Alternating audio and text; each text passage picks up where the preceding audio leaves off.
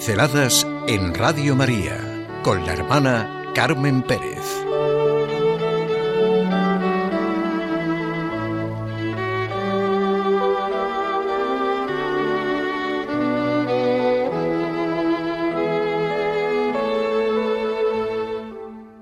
Mirada abierta de par en par. Desde esta mirada abierta de par en par a la realidad, eh, quiero abrirme a todo.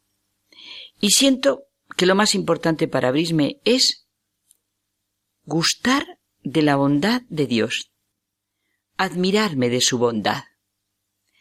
Mi razón y mi fe totalmente abiertas, sin limitaciones ni pobres reduccionismos a lo que realmente es el misterio de Dios. La palabra bondad queda absorbida por el abismo de Dios y no podemos hacer otra cosa que entender, conmovernos y admirarnos de su sobreabundancia. Si gusto de su bondad, si la saboreo y me admiro de ella, pues experimentaré gratitud. Veré toda la realidad, todas las circunstancias desde Él y en la seguridad de su amor. Nuestra vida se basa en un don completamente gratuito, lo mismo que la redención. Puedo decir, a pesar de todas las dificultades, a pesar de todos mis errores, mis miedos y angustias, y a pesar de lo que me puedan hacer y pueda ocurrir, estoy salvada, redimida. Ahora falta solo mi sí, como el de María. La primera persona que dio el sí a la palabra del Padre hecha carne fue una mujer, porque Dios lo quiso así. Vivir de la experiencia de tantos testigos de la fe en Jesucristo resucitado, personas que creen con todas las consecuencias, en el Hijo de Dios que me amó y se entregó por mí. Y la eterna pregunta y la eterna angustia.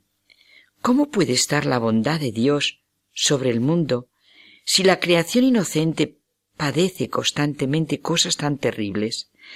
Me gusta mucho lo que siente Romano Guardini ante esta pregunta. Para empezar, sé lo que quiero decir, pero luego el misterio se apodera de la palabra y me la arrebata.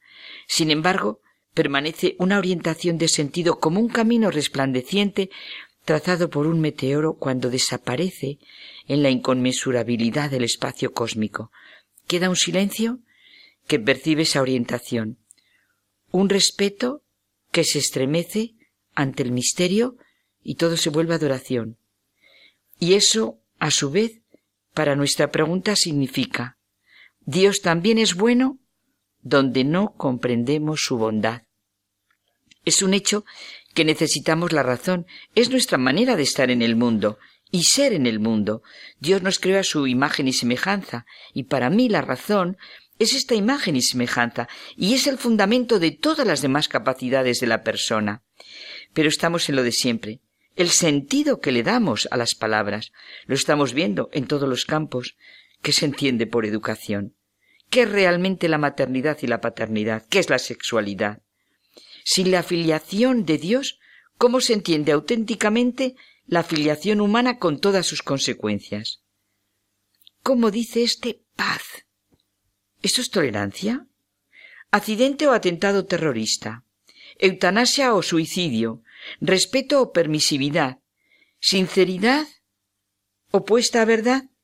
Estamos en pleno momento del escándalo de la palabra verdad, del reduccionismo de su significado a intereses e ideologías. Previo a todo esto, evidentemente, está el sentido que cada uno tiene de la vida, su propia cosmovisión. Todo lo demás será consecuencia.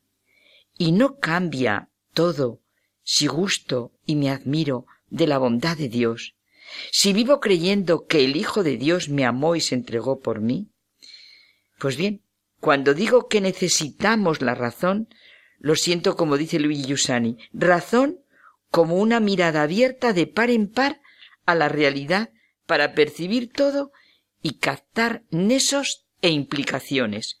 No puede haber escisión entre el campo de la razón y el de la fe. El caso es que en la vida ordinaria lo vivimos frecuentemente. ¿Y cómo vamos a entenderlo las personas, a entender los acontecimientos, a reconocer las circunstancias, a saber mirar y respetar al otro? es la sabiduría que hay en los proverbios. El corazón que ama y cree en Dios siempre es joven. Esto solo puede experimentarse desde la bondad y en la bondad de Dios.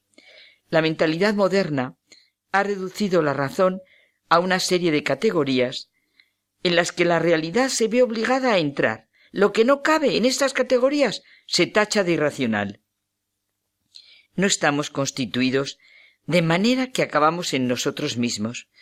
Poseemos una triple relación vital con el mundo, con los hombres y con el misterio de la bondad y el amor de Dios, que el filósofo denomina como lo absoluto. Por la bondad y el amor de Dios, todo tiene un significado por el que vale la pena vivir. Cada experiencia que la razón juzga tendría que valorarse a la luz del misterio de Dios, pero desde luego entra en su misma esencia el comprender que no puede con solas sus fuerzas reconocer quién es el misterio. Tengamos una mirada abierta de par en par.